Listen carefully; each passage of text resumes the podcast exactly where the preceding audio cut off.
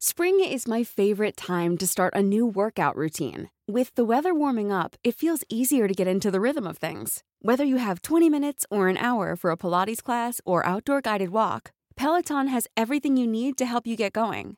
Get a head start on summer with Peloton at onepeloton.com. Las historias de ayer viven en nuestra memoria hoy. Desde Chihuahua al norte de México, Cofre de leyendas en voz de Alejandra Lugo. Comenzamos.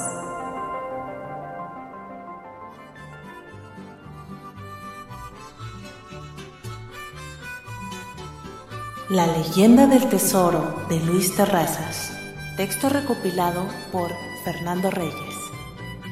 Apenas empezaban a despuntar las primeras décadas de los años 1900.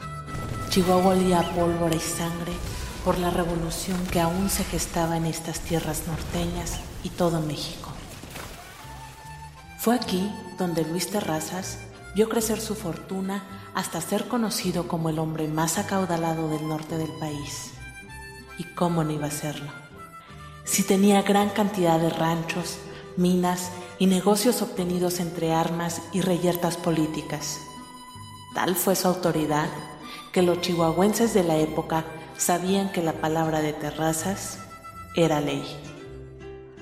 Amasó su patrimonio en giros diversos como molinos de trigo y fábricas textiles, pero sobre todo su riqueza se concentró en tierras. Acumuló un latifundio de más de 2.5 millones de hectáreas donde pastaban entre 350 y 500 mil cabezas de ganado. Además, en sus haciendas llegaron a trabajar más de 10 mil personas. Toda esa fortuna dio su máximo esplendor cuando fundó el Banco Minero de Chihuahua. Tanto así que se cuenta que parte de su patrimonio estaba celosamente guardado en forma de oro y plata. El poder de Terrazas era tan grande que ponía y quitaba a los gobernadores a su antojo, lo que lo llevó a postularse él mismo como diputado y posteriormente ocupó la silla estatal. Antes de que iniciaran las revueltas, fue el mismo Porfirio Díaz quien destituyó al terrateniente, quien decidió irse a una de sus haciendas en Aguascalientes. Luego estalló la revolución y por su avanzada edad, buscando seguridad, dejó el país y se fue a California. Ahí vivió hasta que Francisco y Madero le ofreció garantías para su regreso. Pero al volver, no todo era como antes. Luis Terrazas encontró sus propiedades saqueadas, destruidas o en el mejor de los casos abandonadas. Aún así, estaba seguro que podía volver a su vida de antaño cuando se restableciera la paz. No obstante, el destino parecía estar en contra del magnate. La guerra volvió a estallar y ahora Francisco Villa estaba al frente de los revolucionarios. Dicen que una vez el general Villa llegó a la casa de Luis Terrazas y con pistola en mano lo llevó hasta el banco minero para que abriera la caja fuerte y así apoderarse de todo lo que estuviera en la bóveda. Sin embargo, el centauro del norte se dio cuenta que no era mucho y que se trataba de los fondos de los ahorradores. Era bastante evidente que no estaba ahí la fortuna de Terrazas. Villa, enfurecido por no encontrar el botín completo, exigió que le dijera dónde estaba el faltante. Terrazas se negó una y otra vez, incluso ante las amenazas de muerte por parte del dirigente de la División del Norte.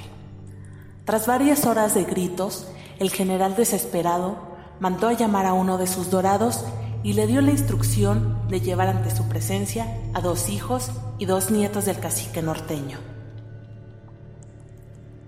Al ver su propia sangre encañonada por las armas revolucionarias, Terraza suplicó que no les hicieran daño, confesando enseguida el paradero de su riqueza.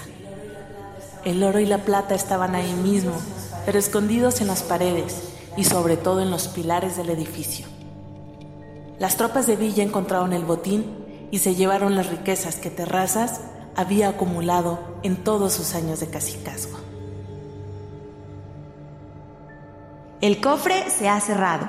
Te esperamos en el siguiente podcast con más leyendas para contar. Escucha un episodio nuevo cada martes desde Spotify, Apple Podcast, Google Podcast, Acast, Deezer y Amazon Music. ¿Tienes alguna sugerencia de leyenda que deberíamos investigar? Te dejamos en la descripción de este episodio un link para que nos la cuentes o mándanos un email a podcast.com.mx. Esto fue una producción de El Sol de Zacatecas para Organización Editorial Mexicana.